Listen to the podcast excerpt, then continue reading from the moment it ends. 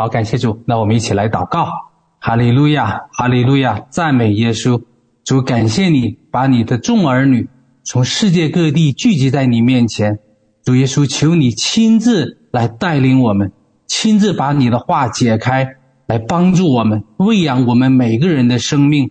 在这新年的第一次主日聚会当中，主把你对我们事工、对我们每个人的呼召和心意向我们来显明，好让我们心里都刚强起来，每个人都能起来快跑，跟随主奔那前面的路程，使神的旨意成就在我们身上。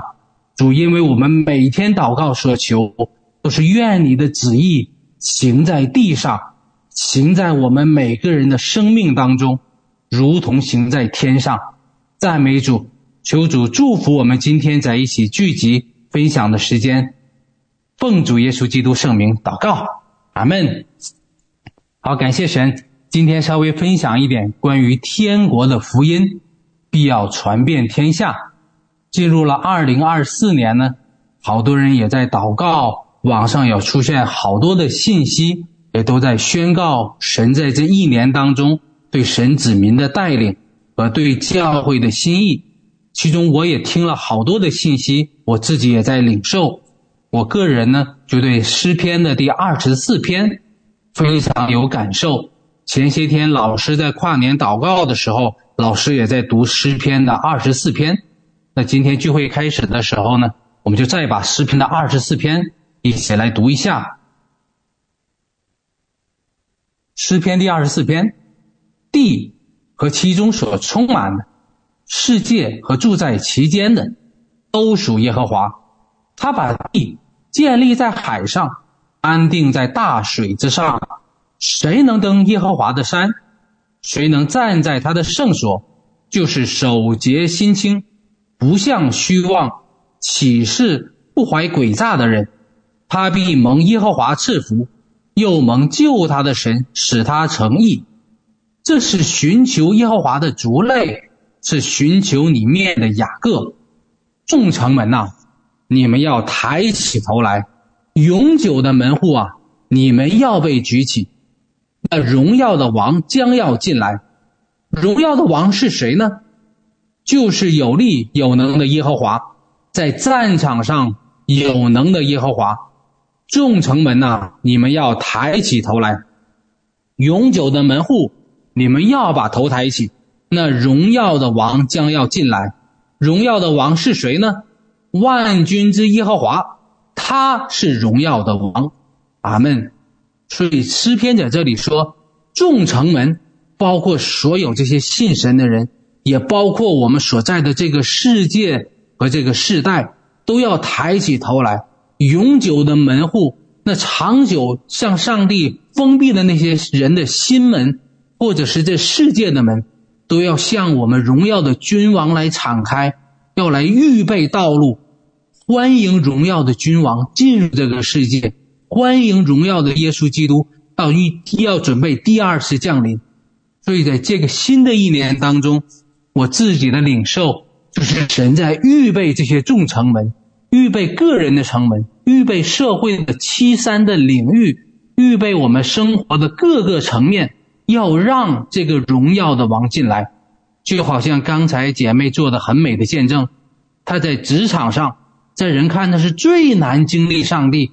最难突破的地方，他经历到上帝的祝福，经历在这经历到在职场上的得胜，所以今年感觉到神就是在呼召我们起来预备，把这些永久的门户向神来打开。另外呢，神说到这个永久的门户要向神敞开，这也不是神突然间就有这个心意，其实神在神的教会当中。或者说，神在历史当中早就在预备这一天，要让这荣耀的王进入社会的每一个层面，进入那每一扇城门。我们要说未来，说新年神的带领，我们可以回顾一点神在教会中、神在历史中的作为。荣耀的王要进来，神真是煞费苦心，其实已经预备很久了。我们可以从十六世纪开始讲。十六世纪著名的宗教改革，那个时候马丁路德，后来包括加尔文，他们就恢复圣经中的真理，恢复了唯独圣经、唯独信心、人人皆祭司这样很重要的圣经的真理。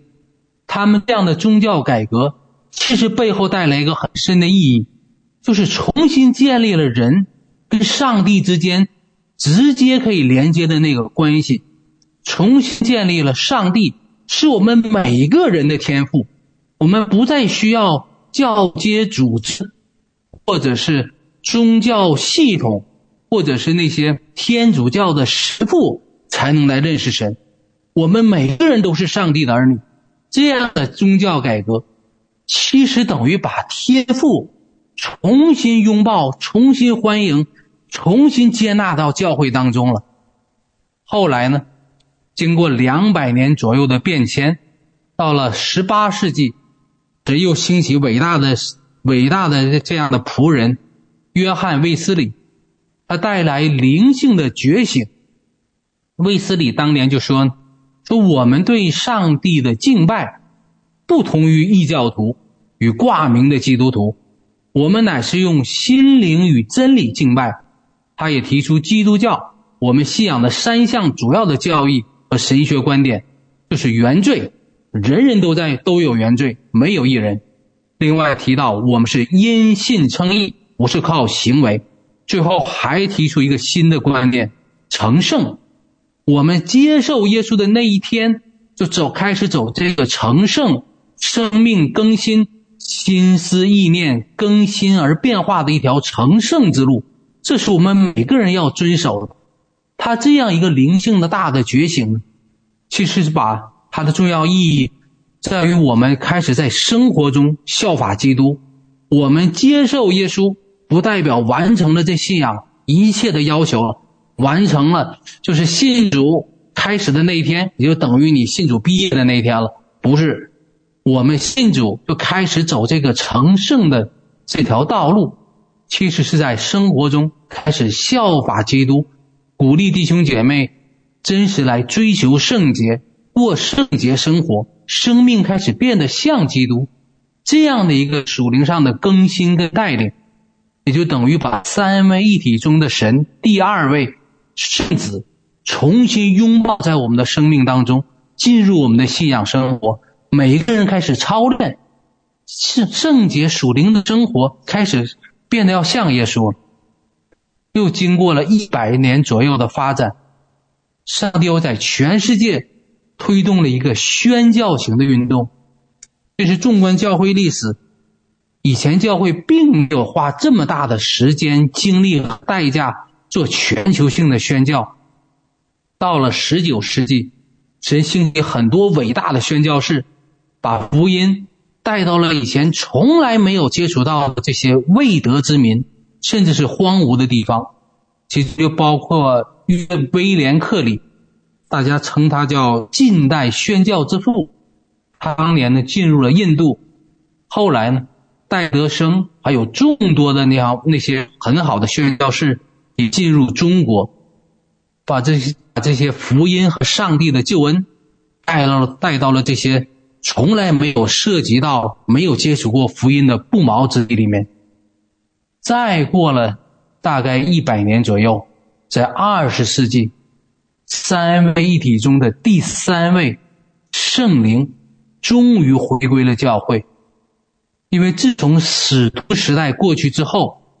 教会里就很少有人真实得到圣灵的大能跟恩膏。后来的天主教会、中世纪的教会，在这方面，在上帝的能力方面，几乎是零，几乎是毫无设计。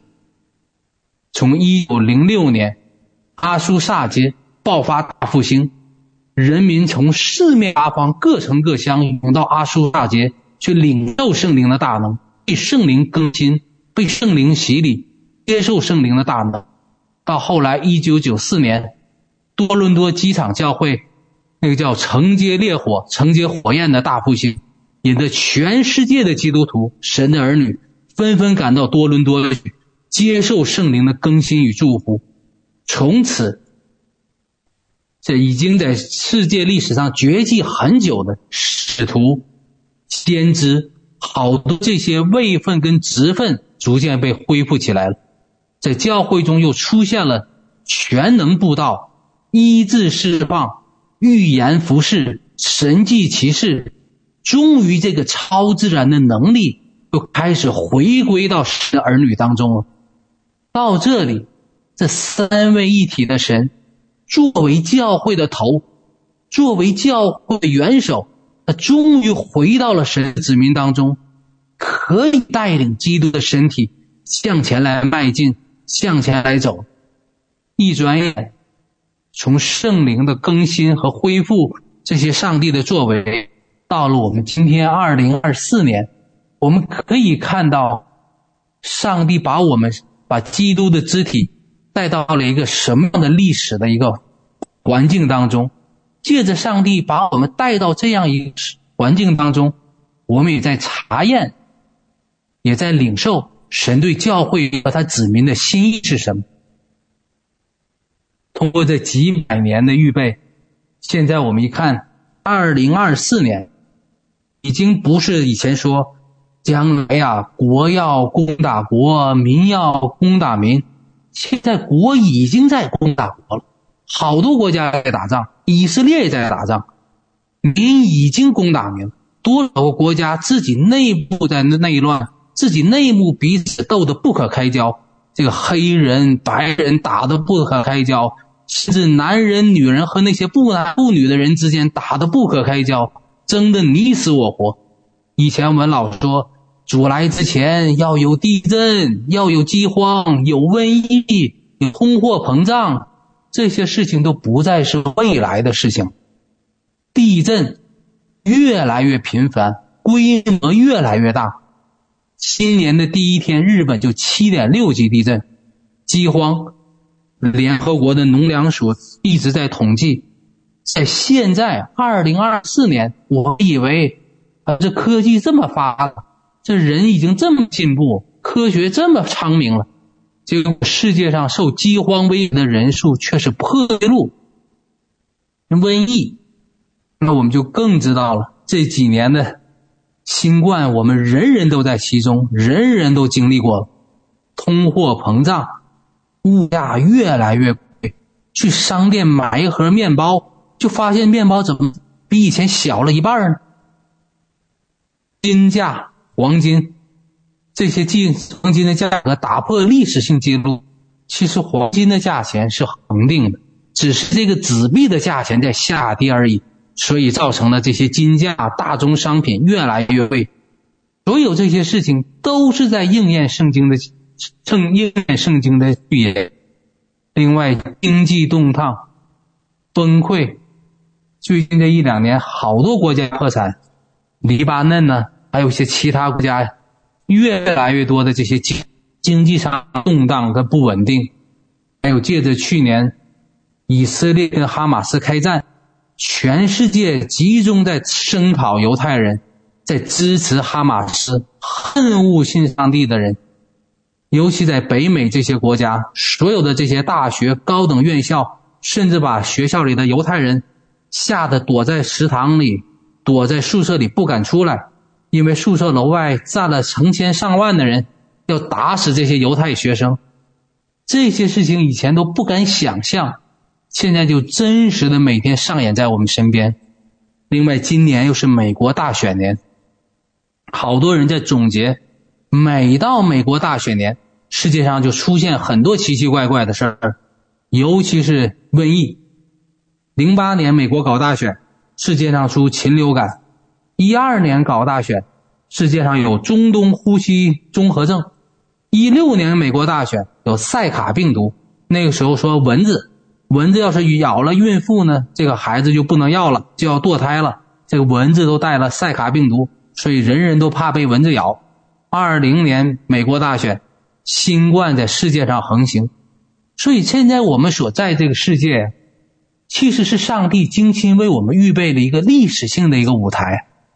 现在我们跟人聊天，太多话题可聊，随便你要是聊世界政治，你聊官员腐败，你聊经济危机，你聊世界战争，你聊天灾人祸、道德沦丧、环境问题，聊转基因、黑人黑命贵、伊斯兰、大数据、AI，那些就是他太多事情，人人都在都知道世界出问题了。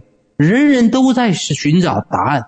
你要谈个人生命中这个经济压力，物价越来越贵，个人都很生活很艰难，就是太容易找到话题跟人来分享福音了。以前觉得岁月静好，好多人活得非常美滋滋的，现在都感觉到压力了，都觉得生活难过，生意难做，人人都在寻找出路。都知道社会出了问题，这是上帝给你我传福音一个最好的一个平台。不光世界是这样，在教会里，在教会内部、教会领域里，那更是出了太多让我们大跌眼镜的事情。在教会内部，这个世界宗教大一统其实正在加速形成，各大宗派、各大教会基本都在跟巴比伦签约。前些天呢，我看到统计的这个数据还有名单，每年到巴比伦、到梵蒂冈去见教皇、跟教皇签约、跟教皇开会、跟教皇结盟的这些宗派，还有这些教会的名单，真是越拉越长。现在已知的呢，有圣公会、世界浸信会联合会、五旬节教会，这可是对圣灵开放的教会。救世军教会、门诺弟兄会、摩拉维亚弟兄会、路德宗、联合基督教会、东正教、世界基督教联合会、基督复临安息日会、贵格派，这些都是世界上那些大宗派，信徒都是以万万甚至几十万、上百万来计的，这些是带宗派。还有那些不属于任何宗派的那些著名牧者、传道人，经常写书的，经常上电视的，在美国、在欧美有大型教会的那些牧者，有更多人参与跟教皇立约、跟教皇开会，将来要成为这个大一统中的一员。这里面有好多人名，我就不方便一一点名了。但是接下来，神会让更多这些事情曝光。好让神的儿女知道自己所处的世代，知道不光让我们头脑明白而已，更重要，神要通过这些事情，让我们做什么样的回应。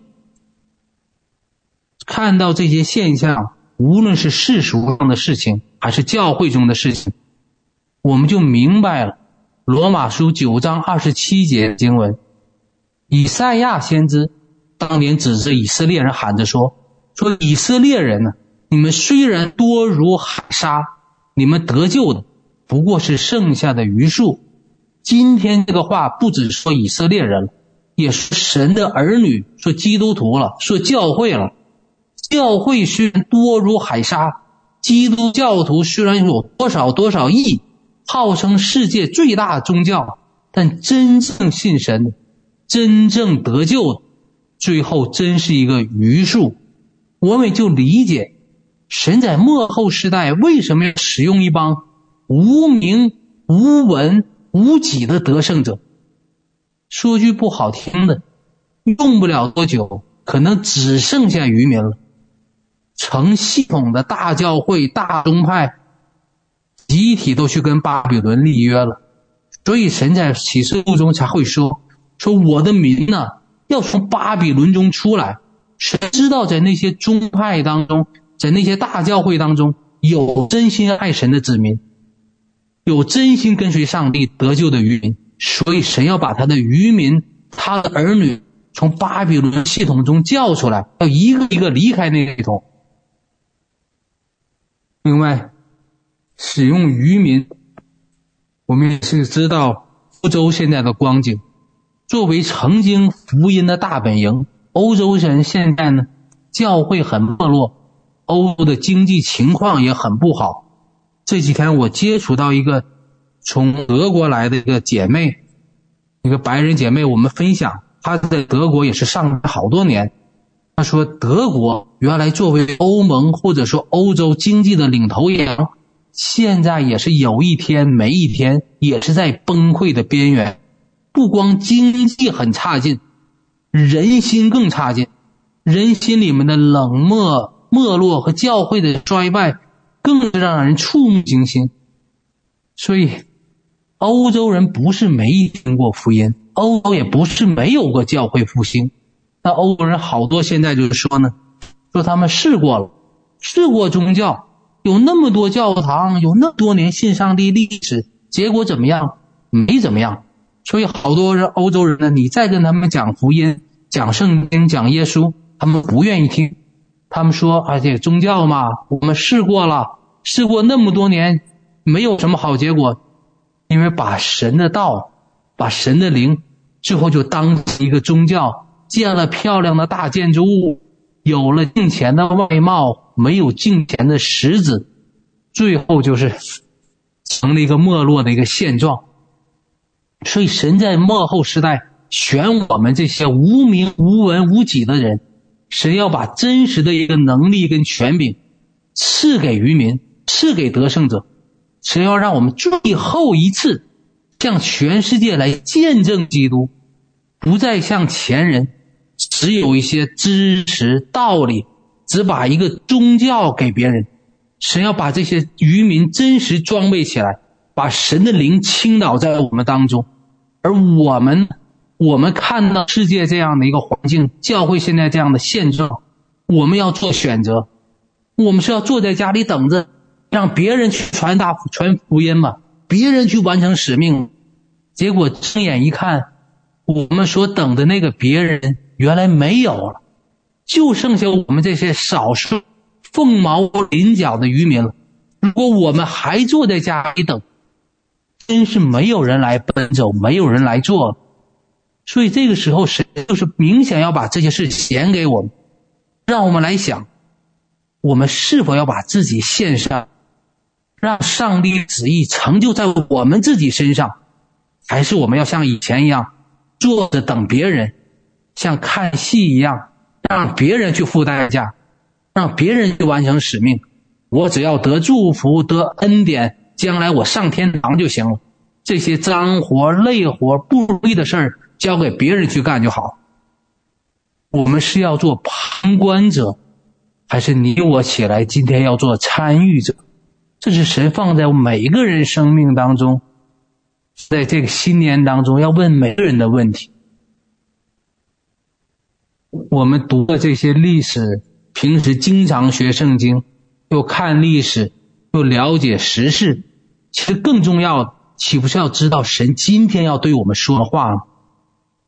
以佛所说的五章十六节，圣经告诉我们要爱惜光阴，因为现今的世代邪恶，不要糊涂人，要明白主的旨意如何。那主的旨意现在对我们是什么？我们刚才回顾了历史，看到前人。几百年来的这些运动和恢复，极大的改变了神学，在神的国中兴起了那么多伟大的仆人和领袖。那今天呢，在这末后时代，神就不是让我们再去极大改变神学观，反而神是要兴起那些最微小、最普通的会众、最平凡的基督的知。其实关于基督的那个宗教跟道理，圣诞节的这些故事。还有圣经中的这些典故，说句实话，已经传遍世界了。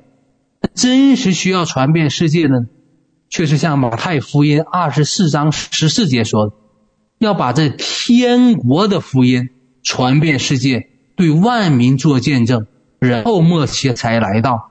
一切末后的征兆出现了，所差的就是这天国的福音。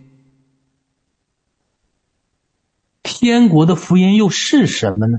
我们不都是因信称义，这么多年都是在传个人得救的福音？那这天国的福音又有哪些区别？天国的福音有一个英文的词呢，叫 dominion，它的意思就是统管、治理、上帝的王国、上帝的统治、所以天国的福音不是给人一套知识道理，给人带到大教堂里和辉煌的建筑物里去。天国的福音更重要的是上帝的国度真实掌权的一个彰显，不光是嘴上说说而已。所以大复兴未来神所在我们身上给我们的托付，就不再是靠我们三言两语，靠我们嘴上说点话，靠我们在宗教中在教会中的一些表现。就让人信主了，给人一套道理就让人得救了。真实的天国福音是上帝在我们个人生命当中的各个层面来掌权，让我们整个的生命来体现出上帝的荣美。我包括我们的健康，我们夫妻的关系，我们亲子的关系，我们家庭的氛氛围，我们生活的方式，让人一看就想问，就想知道。为什么这些真实信上帝的人与人不同呢？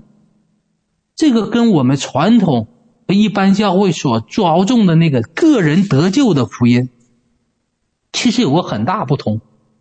个人得救基本就是以个人为中心，以个人需要为出发点。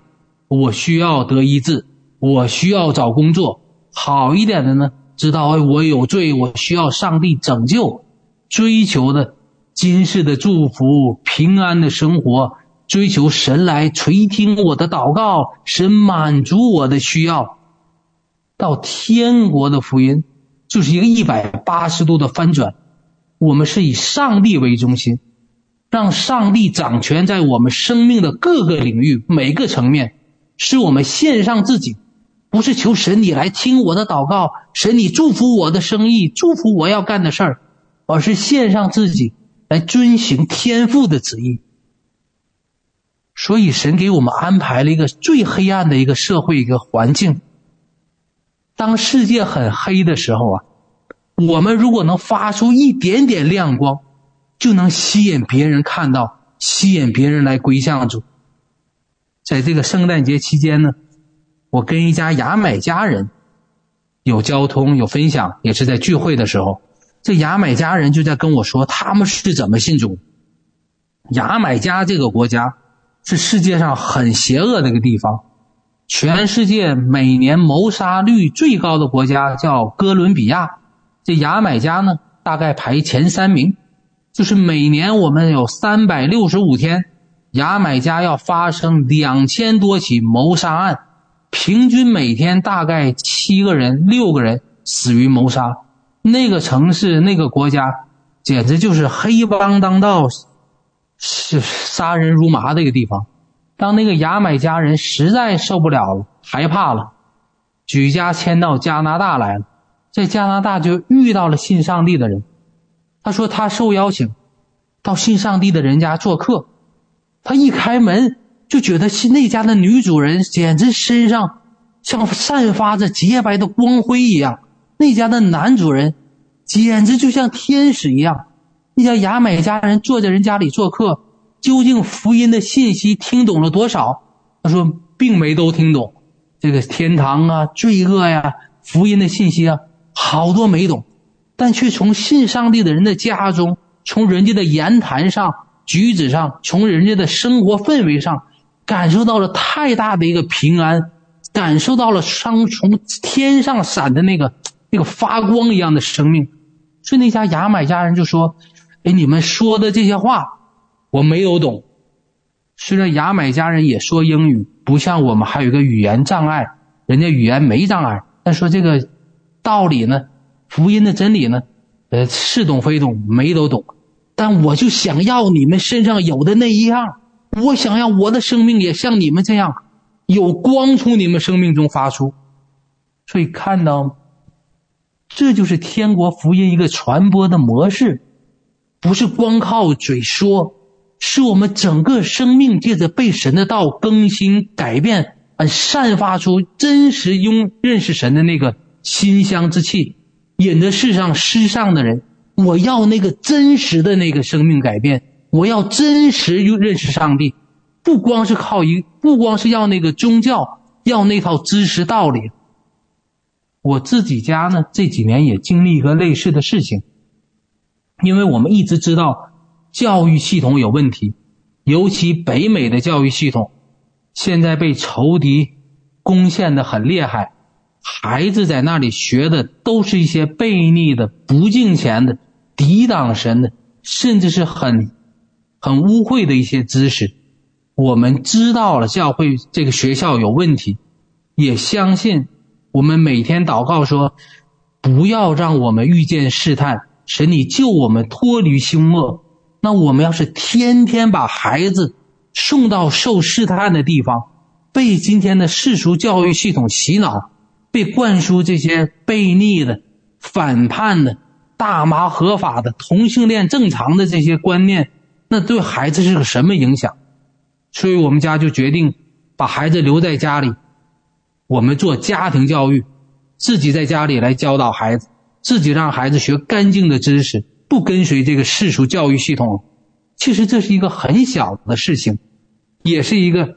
确实看到学校有问题，不想让孩子学校学那些青春期，甚至是早早学那些青春期或者是男女方面的那些课程，觉得那对孩子没有任何用处，没有任何好处。我们是出于保护孩子，让孩子真实能够在一个清洁的环境下学正确的知识的一个初衷，把孩子放在家中。我们也知道，教育这是七山领域中一个很大的山头。我们就凭信心这样做了，就没想到有这么一点点的事情，这几年就引得信主的、不信主的好多夫妻、好多妈妈来咨询，来问：呃，你们是怎么敢做这样决定的？你们就不怕孩子未来考不上大学吗？不怕孩子考不上名校吗？不怕孩子没有工作吗？我们就借着这一点点的事情。给好多家庭可以深入来聊教育系统的问题和孩子真正的命定在哪里？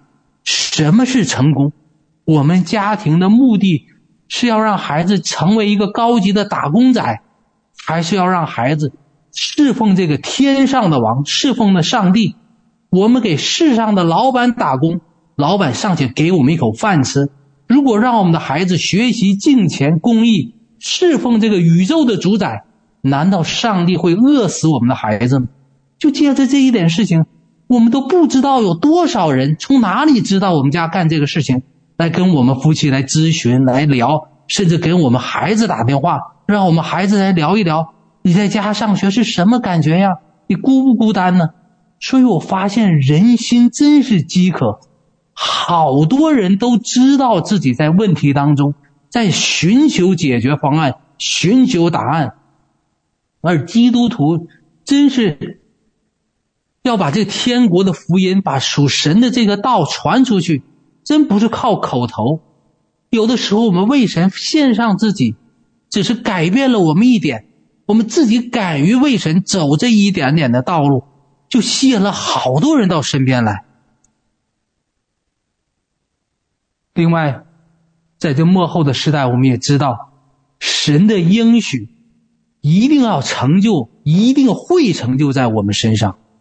生命记二十八章第一节，这是神的应许。神说：“你若留意听从耶和华你神的话，谨守遵行他的一切诫命，就是我今日所吩咐你的，神必使我们超乎天下万民之上。所以，我们如果敢。”真实把生命的各个层面向神来敞开，让神来掌权，那神这样的应许就必要临到我们身上。我们的孩子没在世俗世俗学校里上学，但我们信，我们走合神心意的道路，让孩子学习遵守神的诫命。我们信呢，上帝一定会让我们的孩子居上不居下。我们不靠这世俗的这些方式，像刚才姐妹见证。不靠世俗的方式，不靠给人送礼，不靠找找领导告状，靠神的方式一样解决问题。这是神的应许，这是我们在幕后一定要经历的。所以，我们将来给神的这个福音，是我们靠自己生命真实的一个演示，真实的一个显示。跟随神这条道路是走得通的，它不是一个知识道理，不是一个遥不可及的神话故事。跟随神的道路是真实得胜的、美好、喜乐的、成功的、健康的、得胜的，更是荣耀的。我们真实会有神的同在，我们所说、所做、所言、所行，就是与天下万民不同的，分别为圣是真实的。这样的事情，在历史上曾经出现过太多事，神也要坐在我们身上。在出埃及记中，就记了神审判埃及、审判这个社会系统的时候，审判敌基督国度的时候，神兴起了十灾。但我们仔细读圣经的时候，就发现第一灾雪灾，第二灾青蛙之灾，第四灾、第三灾那个狮子跳蚤之灾的时候，神并没有把他的选民明确说分别出来不遭灾。到什么时候神说了呢？到了第四灾的时候，是出埃及记八章二十二节，说当那日，我必分别我百姓所住的歌山地，是那里没有成群的苍蝇。好叫你们知道我是天下的耶和华，所以很可能在前三灾的时候，埃及人遭灾，神的子民犹太人也遭灾。像前几年经济动荡，基督徒也有好多生意破产的，也有好多生活很很受艰难的，也有失去工作的。世人得新冠，基督徒也有好多得新冠的，但我们相信。随着更多的震动跟审判来临，神这样真实分别为圣的应许，就要在我们在那些得胜者和余民身上显露出来。当这灾殃越来越重，世界越来越黑的时候，我们却要成为明光照耀，成为与世界上万民万族不同的人。不是我们要彰显我们自己有多厉害，但是神要用我们彰显我们神的能力，让世人知道。上帝是普天下的耶和华。不光在旧约圣经中有这样的记载，犹太历史中也一次一次记载这样的事情。前几天我看到一个书，是普林斯顿大学出的，就是在研究上帝儿女，就是犹太人的历史。学者们到现在争来争去也不懂，说为什么？说为什么犹太人从公元七十年灭国？王国被流放到各地，到了一四九二年，就是十五个世纪左右，这些犹太人是怎么从无家可归的农民，变成了垄断商业、金融、创业、法律、医疗、学术等各个领域的精英了呢？而且这十五个世界世纪，它不是一个岁月静好、经济大发展的岁月，犹太人在这些年中。是先后经历罗马帝国迫害，后来伊斯兰教在世界上扩展，大规模镇压伤害犹太人，后来又经历罗马帝国大屠杀。那罗马帝国征服世界、征服欧洲的时候，用的可全是屠城啊，所到之地寸草不留。一这个在这样一个社会背景，在这么难的一个环境当中，为什么上帝子民的历史？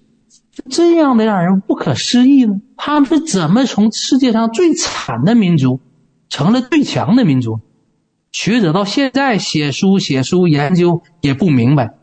其实我们基督徒知道，这是上帝的祝福跟大能，哪是人力有多聪明，哪是有那么多的巧合就发生在犹太人身上，就让他们得恩典，就给他们白得祝福，不是这样。上帝故意在各样的震动当中，高抬神的子民，来彰显上帝自己的荣耀。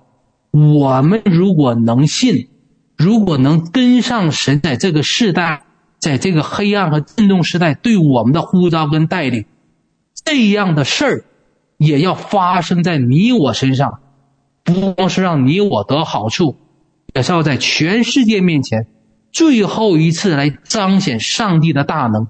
也要让我们深深的来影响、改变社会的七三领域。讲到七三领域，我们都知道这七是哪七个方面，包括娱乐、商业、宗教、媒体、教育、家庭、政府。好多时候，我们一谈论七三领域，听到的声音都一样。哎呦，这仇敌太厉害了！这七三领域都是。共济会啊，或者某某会啊，或者是这些仇敌组织、精英组织的这些占领的地方啊，人家这势力庞大，资金强，有国家有情报组织在背后，那些都是巨人呐、我们在人家面前不都蚂蚱，蚱蜢而已。这个话我们常听到，就跟摩西当年派的那十个探子说的一样，惹不起呀，人家太厉害。我们不如挖个洞都藏起来算了，经常是这样话。确实，这个精英组织我们不是不知道，我们知道人家厉不厉害，厉害，有没有阴谋诡计？有，你搞没搞天罗地网？搞了，预备了。像图中这个人，右面那个，他现在要是配一点药，世界上的人谁敢说不吃？而且他现在已经成为了美国历史上。有史以来最大的农场主，很快，他的农场要生产出的东西，就也都是垄断的。他能给大家吃点什么东西，很快也就快见分晓。左面的图里，左面那个人呢，他在世界各地都在说，这个淡水资源很快就要出问题了，这个肉呢，很快用不上人类吃了。所以就在提供解决方案和替代肉的产品，就是将来别再吃肉了。这个蚂蚱吃油炸蚂蚱，吃那个肉的，就是那种像蛆一样的虫子。他现在世界各地都在搞这个事儿，人工养殖虫子替代肉，或者呢，就是在实验室里，在那个化学药剂的瓶子里来人工饲养肉给人吃。然后又说呢，这个生产衣服啊，生产这些衣服鞋子，产生了太大的环境污染，二氧化碳。到二零三零年左右呢，他说过这个话，人人就穿校服、穿制服，给全人类都发制服，每个人一年能买三套衣服。所以他们有没有这些计划？有，也在主导世界的思潮，准备了好多害人的这些乱七八糟的东西。所以神不是让我们不知道这些事儿，但神也说，一有了这些事儿怎么办？我们是吓得缩头缩脑吗？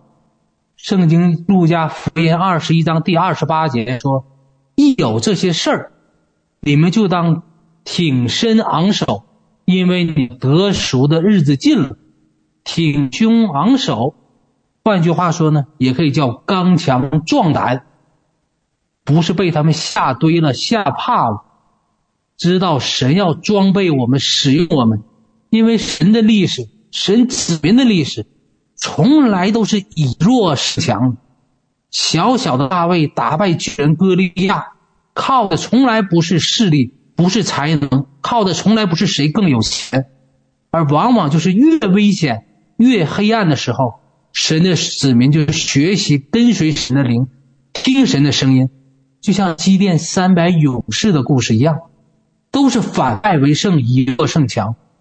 使徒行传三章六节，彼得也说：“那金银我没有，将来在世界经济动荡的时候，我们会不会有没有可能，大家生活变得很拮据、很贫穷了？有可能啊，很有可能。但是彼得却说：我没有金银，但我把我有的给你，我奉拿撒勒人耶稣基督的名，我叫你起来，请走。”所以，这是神放在我们身中不可震动的国，世人不能夺去，精英组织不能夺走的那大能。哥林多前书四章二十节也说，神的国啊，不在乎言语，不在乎我们嘴上怎么天天说，乃在乎全能。我们是否真实得到从神来的恩膏能力？是否真能把神的国彰显在人类世界当中？这是我们要追求的。而神给我们的这个恩高跟能力，也是在世界无论如何仇敌都不能夺走，也是我们得胜的一个保障。另外呢，再读一段圣经，在撒母耳记上二十二章第一节，当年的大卫，神应许他做王，神给他很高的呼召跟带领，结果大卫经历些什么事儿呢？大卫经历被扫罗追杀。就没有立足之地，被追的到处东躲西藏，经文这样说：说大卫就离开那里，逃到亚杜兰洞。他的弟兄和他父亲的全家听见了，就下到他那里。凡受窘迫的、现在的、心里苦恼的，都聚到大卫那里。大卫就做他们的头领，跟随他的约有四百人。所以，神给大卫的呼召和带领是智慧，要带领以色列全家成为合神心意的国王。当时的现实，大卫是被那个那个时候的那个巨人追杀呀，被当时最有权势的国王追杀，连藏身之地都没有，跑到山洞里藏。他身边跟随的人都是些啥样的人？窘迫的、欠债的、心里苦恼的。那个时候，大卫说句实话，按照我们华人的话讲，那就是丐帮帮主啊，身边聚一帮都是最差劲的，最都是像他一样。是社会所不容的，没有容身之地的，哪像一个国王啊？像个乞丐头子一样。但当大卫有信心跟随上帝的时候，在那么多次的震动和生死的挑战当中，上帝却负大卫的责任，保护他，遮盖他的生命，让大卫一生所充满都是超自然的经历。大卫克服了无数个不可能。后来不光大卫自己。成就了上帝给他的应许，他手下这四百多个流浪汉，四百多个乞丐呢，里面出现了一大批大卫英勇的勇士，在圣经中记了大卫这些勇士一个人打败仇敌多少人，这些原来可都是像乞丐一样的无家可归的人，所以讲到我们事工，我们心里都知道，上帝对我们事工有清楚的带领。有非常高的呼召，对于我们事工的领袖，有非常高的恩典，有非常大的呼召。而我们这些聚在事工中的人，说实话，我们好多人来事工的时候，也真像那些窘迫的、欠债的、心里苦恼的，因着各样的环境，上帝从世界各地把我们这些人聚在这里。但如果我们真心敢依靠上帝，承接上帝的大能。跟在上帝赐给事工的这个祝福和恩高水流当中，不光事工的命定能成就，我们这些原来无家可归的，原来这些很很差劲的这些像丐帮一样的人，将来我们也能像大卫的勇士一样，成为神所成成为神可重用的人，所以我们是大有盼望。使徒行传，神也记得类似的事情。上帝让使徒们去传扬天国的福音，但是祭司长不让传，官府也不让说。使徒行传四章十八节，就那个时候就讲到大祭司公会，甚至是官府，把使徒抓起来，把彼得、约翰抓起来，打他们，威胁他们。四章十八节说，于是叫了他们来，就是把彼得、约翰叫来了，禁止他们。总不可奉耶稣的名讲论教训人，官府威胁，那怎么办？不让讲就不讲了吗？清楚了，他们照样放胆还讲，但也需要有智慧，不能在公开地方讲的时候怎么办？在第五章十五节记了上帝的大能，在逼迫的时候，这人看这个，这是巨人，这官府啊，这是祭司工会啊，大祭司明确说不让讲。结果彼得呢，就在大街上走，在街上散步，你总不能不让我散步吧？结果就发生什么？就有很多人把病人抬到街上，放在床上或褥子上，指望彼得过来的时候，或者彼得的影子照在什么人身上，那些人都得医治。所以神的能力，神的灵，就借着那些敢为神刚强站立、敢为神刚强壮胆的人，就释放出来。讲摩西的时代也一样，摩西的时代那个仇敌跟巨人也疯狂，说以色列人家谁家生的男孩生出来就得掐死，人人听话屈服，生出啊孩儿子都掐死，只有一家人敢把儿子藏起来，摩西爸妈把儿子藏起来三个月，后来实在藏不了了，把孩子放在那个放在木盆里，放在筐里，飘在水上。结果上帝说好，人人都把孩子掐死了，就你们家敢刚强站立，敢不听仇敌的话，那就选你儿子做救世主，就选了这个摩西，拯救了全世代的人。上帝为什么不选别人？别的孩子都掐死了，没了，就这一个。所以我们到最后就要做呢，就剩那几个了，就要为神刚强站立，站到最后的，神就可以把他的能力，把他的呼召赐给我们。这是我们可以真实经历和见证的恩典。因为今天圣经也说我们的身份，也说我们的光景。哥林多前书一章二十六节讲到我们这些基督徒，圣经说弟兄们呐，可见你们蒙召的。按着肉体，有智慧的不多，有能力的不多，有尊贵的也不多。神却是故意啊，就拣选世界上愚拙，叫有智慧的羞愧；拣选世上软弱，叫那强壮的羞愧。神也拣选世上卑贱的、被人厌恶的，以及那无有的，为要废掉那有。这也是指着今天的你我，在接下来的大动荡、大逼迫。甚至要到的大灾难面前，我们是否敢选择，真敢相信上帝？是否真要成为天国福音的承载者、演示者和传播者？这是神放在你我面前的选择，也是神真心希望呼召我们要走上来的这条道路啊！其实这个大复兴啊，不是在未来的事儿。今天就已经在启动，已经开始。神赐给我们自己事工，有非常全备的真理。我们也在这些年得胜、属灵征战上有好多真实得胜的经历，经历到上帝属天的大能和恩赐。另外，我们又是一个无强型的教会，国度级的事工。当我们这些人聚在一起，被神差派的时候。我们就可以攻破仇敌的营垒，扫荡黑暗祭坛，解除人心捆绑，引发复兴。现在世公又在连接原住民，扶持土地上的长子要进入命定。平时呢，我们这些人又散居在世界各地，不是只是局限在一城一地而已。我们每个人可以接触到很多的环境，接触到每个人身边不同的群体。每个人都可以带着事工中所学、所锻炼的、所经历到的这些能力跟开启，去影响我们周边的环境，改变我们附近的属灵氛围。每个人都能成为天国福音的大使和使命工作的管道。我自己这一段就深深经历这个事情。二零二三年开始呢，我和自己住在身边的几个邻居就说我们。这边既然已经是小城市了，也没有什么华人，都是西人教会。那我们与其大家散到西人教会去聚会，不如我们这个邻居几个家庭三两家聚在一起，每周来祷告，每周来聚会，也为我们所在的地方守望祷告。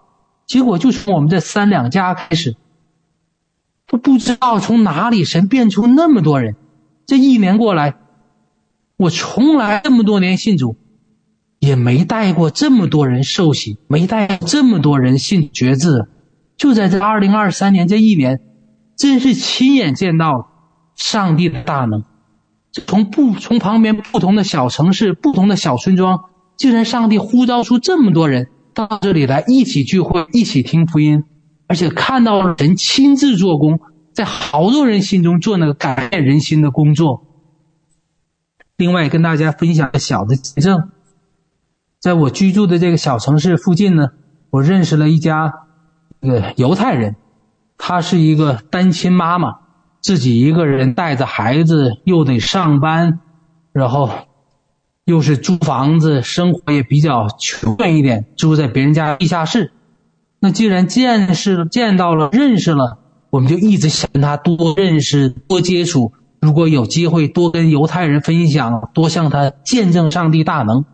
所以就借着过节呢，我妻子请他到家里来吃饭。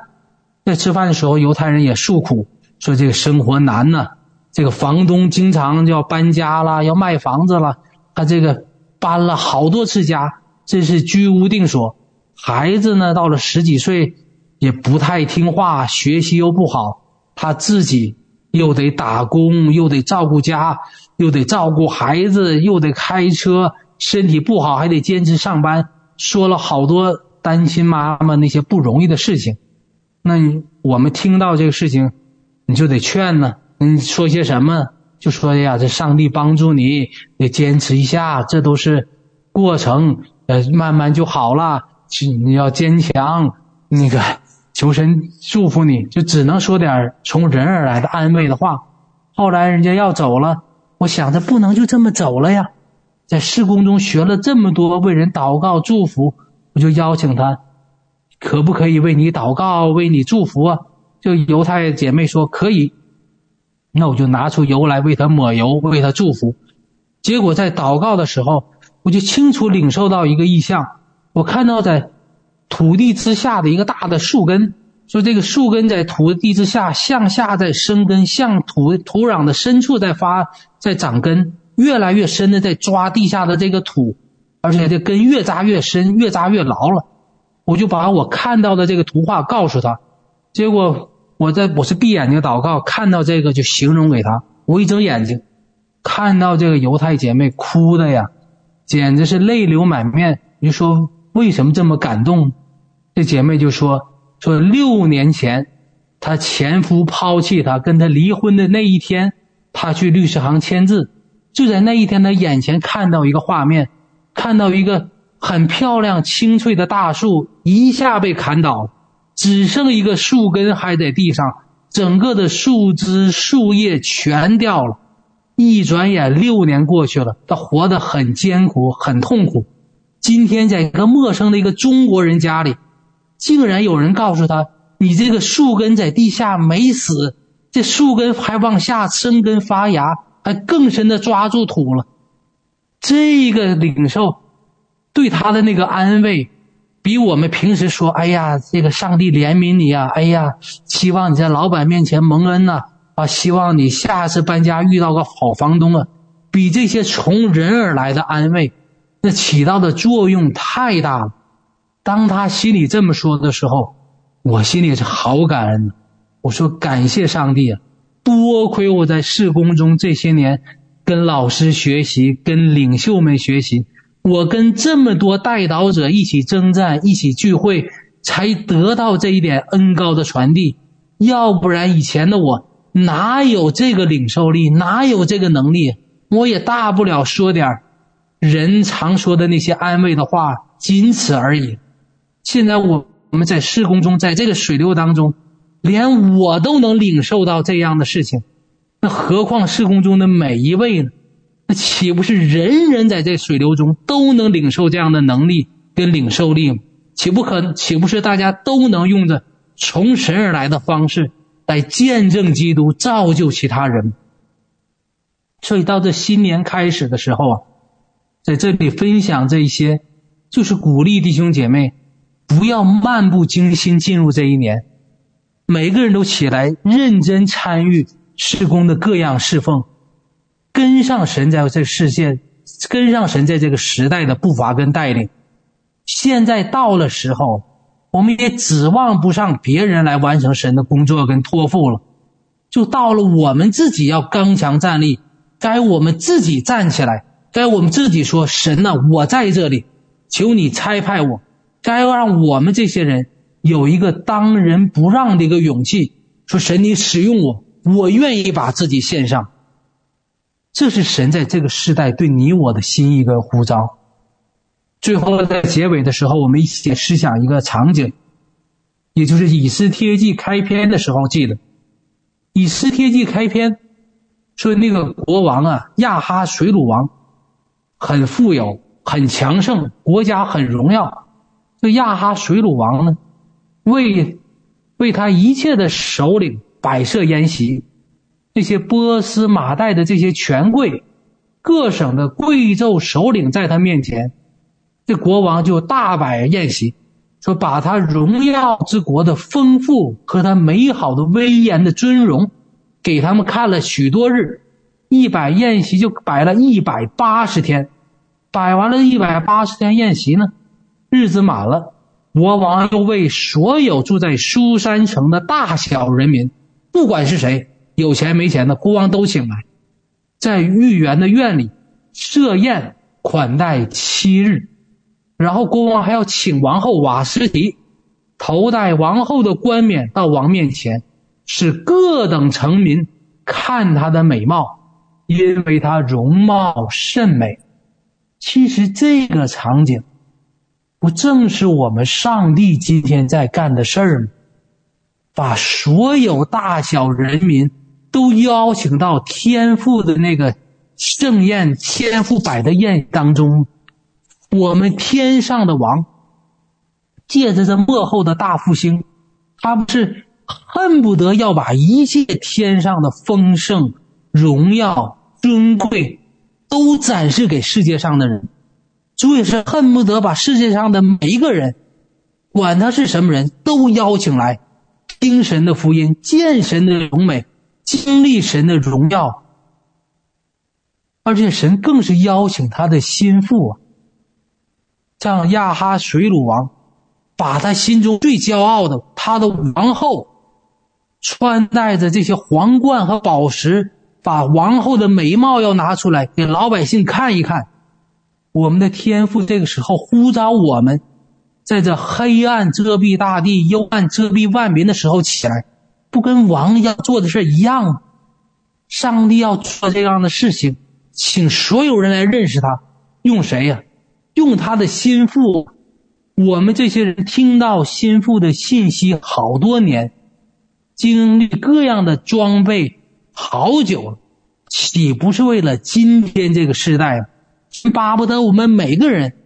穿上我们荣耀的礼服，把心腹的那个装、那个圣洁无瑕疵的礼服拿出来，站到人面前去，展示天国的荣、天国的荣美，把我们这个神有多真实、多荣美、多丰盛、多荣耀，借着他上帝的心腹向世人展示出来，参与最后的大收割，为神做那最后一次最荣耀的见证。所以，神要不让这天国的福音传遍天下的时候，我们就绝不能在这个时候默不出声。经文说了，瓦斯提不愿意，他不来。国王请了所有人要看瓦斯提，瓦斯提最后不出来，什么结局？瓦斯提被废了。所以，今天我们站在这个历史的时历史的关键时刻。我们就要该为神勇敢站立，做那些承接使命的人，敢于承担责任的人，敢把神这么多年放在我们身上的这些恩典、教导、神的荣耀，借助我们这些卑微的器皿反射出来，让天国的福音借着我们使用我们，传到天边地极去。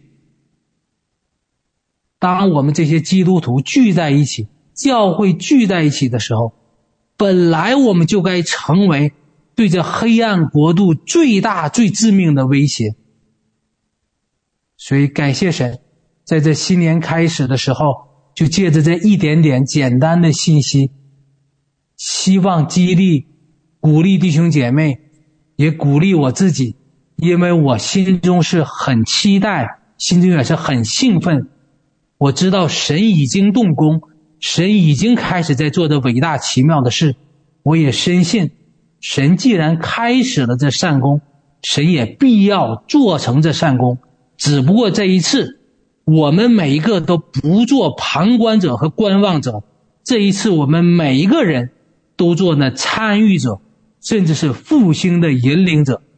感谢主，愿神祝福我们每一位。奉主耶稣基督圣名祷告，我交麦给主持人。感谢主，阿门。谢谢军弟兄，呃，为我们带来呃这个宝贵的警醒、预备、鼓舞的信息哈。呃，主必快来，起来预备，求神帮助我们效法基督，过圣洁得胜的生活，用我们的生命去传扬天国的福音。呃，按照君弟兄的意思，下面我请我们的丐帮帮主老师说两句。老师，请看到。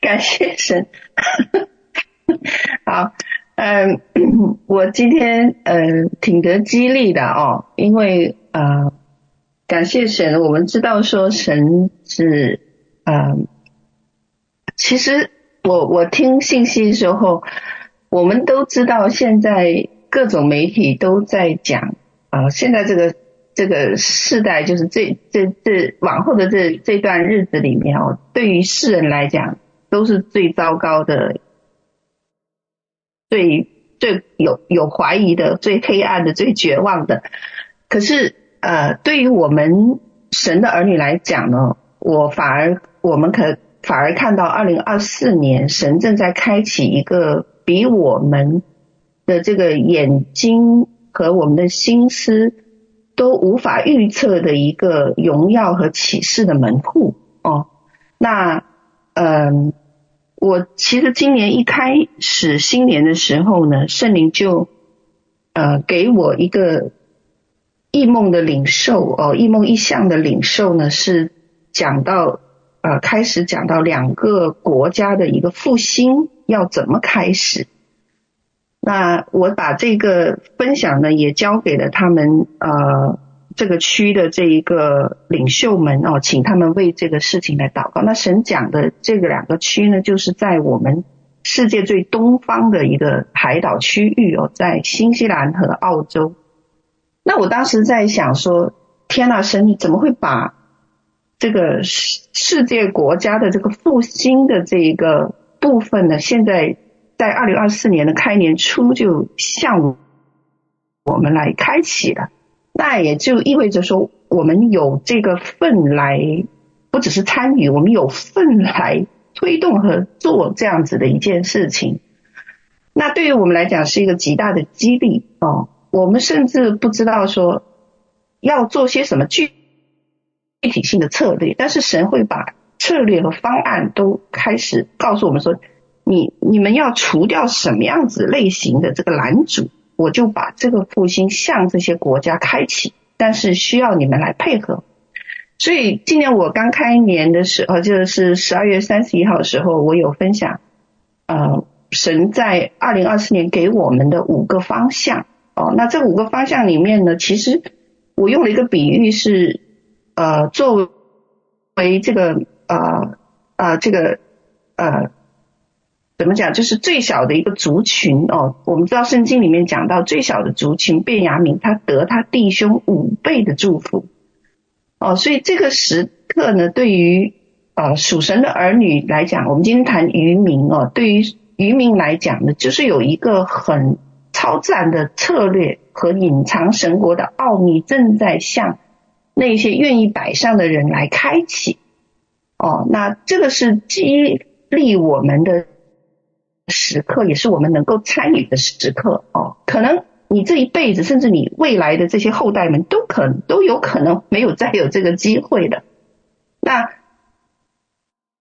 历史会记住二零二四年，因为这个太重要了。哦，这个年代太重要了，因为这个年代呃呃是一个季节更替的年代，很多预言都说，哎，这是一个重置的时代，这是善与恶界限清晰划定的时代，这是一个末世的时代。哦，那我们都知道说，我们得按神的季节和时间来配合他的工作。哦，那时间到，季节到，你一辨认出来季节和时间，你就能进入这一个水流里面。那这是神要在这一代人里面所要做成的事，所以我今天听到这个分享，我其其实是我觉得很安慰哦。神同同感一灵，让我们明白说，哦，我们的季节到了，到的时候呢，审判者要坐着审判了，哦，坐着审判了，然后呢，这一些仇敌的权柄要被夺去，要被毁坏，要。被灭绝了，因为国度权柄和诸国的大权要赐给至高者圣名的时刻到。这个是在但以理书七章讲的事情。那我们一定会问说，哈哈，那这个时候我们要怎么样呢？哦，我们要怎么样呢？我们知道说，约书讲过，新郎出离洞房，新娘呃新妇出离内室，讲的就是说，还这个季节来到的时候，万国都要震动哦，因为审判。的事情，神会公开的在今这一年呢做很多这样的工作。我昨天看了一下，竟然这个是这个世界有七十个国家在二零二四年要把发生政局的一个改变哦，因为它是它是什么？是是政府的更迭，七十个国家大选。那让我们想到说，当年这一个神分地业的时候，他说分给了七十个粽子哦。那同样的也就预表着哇，今年的这个改变会非常大。那改变非常大，我们是以这个像世人那样沮丧的心态，或者是光顾周围环境的心态来领受这一年呢？还是说我们调整我们？而是以这个我们要得着五倍祝福的这个心态和我们的这个配合神的季节和时间的这个方式来出动、来行动，因为君王的行动是无法被拦阻的。我讲的是我们神国的王哦，我们神他的行动是不是不会被限制，也不会被什么样子的状况，不管是。什么样敌基督政府的呃这个这个都不可以阻止他要做的事情哦。那我们有一个季节到来，是我们可以配合哦，我们可以配合。而这个配合呢，想要想呃呃，使得我们有神会赐下一个更大更极大的一个权柄，甚至能够阻止哦、呃、仇敌要改变律法节期的事情。哦，那这是神赐予我们的，所以我们感谢神哦，呃，特别呃特别感动，今天能够来让我们更多的明白这个时代我们到底是以什么样子的一个身份和心态来领受这个世代现在的这个高模。那如果我们领受，今天我们领受这个高模，领受这一个神国。神国度要传遍天下的高模，而不是只是救恩传遍天下哦，是神国度的这样子的一个福音要传遍天下的这个高模。所以我奉耶稣救名，我现在释放这个极大的膏抹临到我们众人哦，好让我们领受这末后时代哦这个呃祝福来到我们的生命里面，因为我们知道大君王的行动。不受任何的限制，无论是国家、政府、统治者，都不可以，都不能够阻止他。呃，神的手要在我们当中来运行，因为神在末世所制定的时间表，所要呃所要做的事，他的国度要在这个荣耀的浪潮里面诞生。那我们领受这个季节来到，也按着使神给予的时间来配合他，哦，好让我们看见。呃，复兴在我们当中来，呃，来呃行走。我愿神赐给我们超自然的策略，将那国天国隐藏的奥秘赐予我们，使我们领受大鹰的两个翅膀，能够穿越更大的荣耀和启示之门。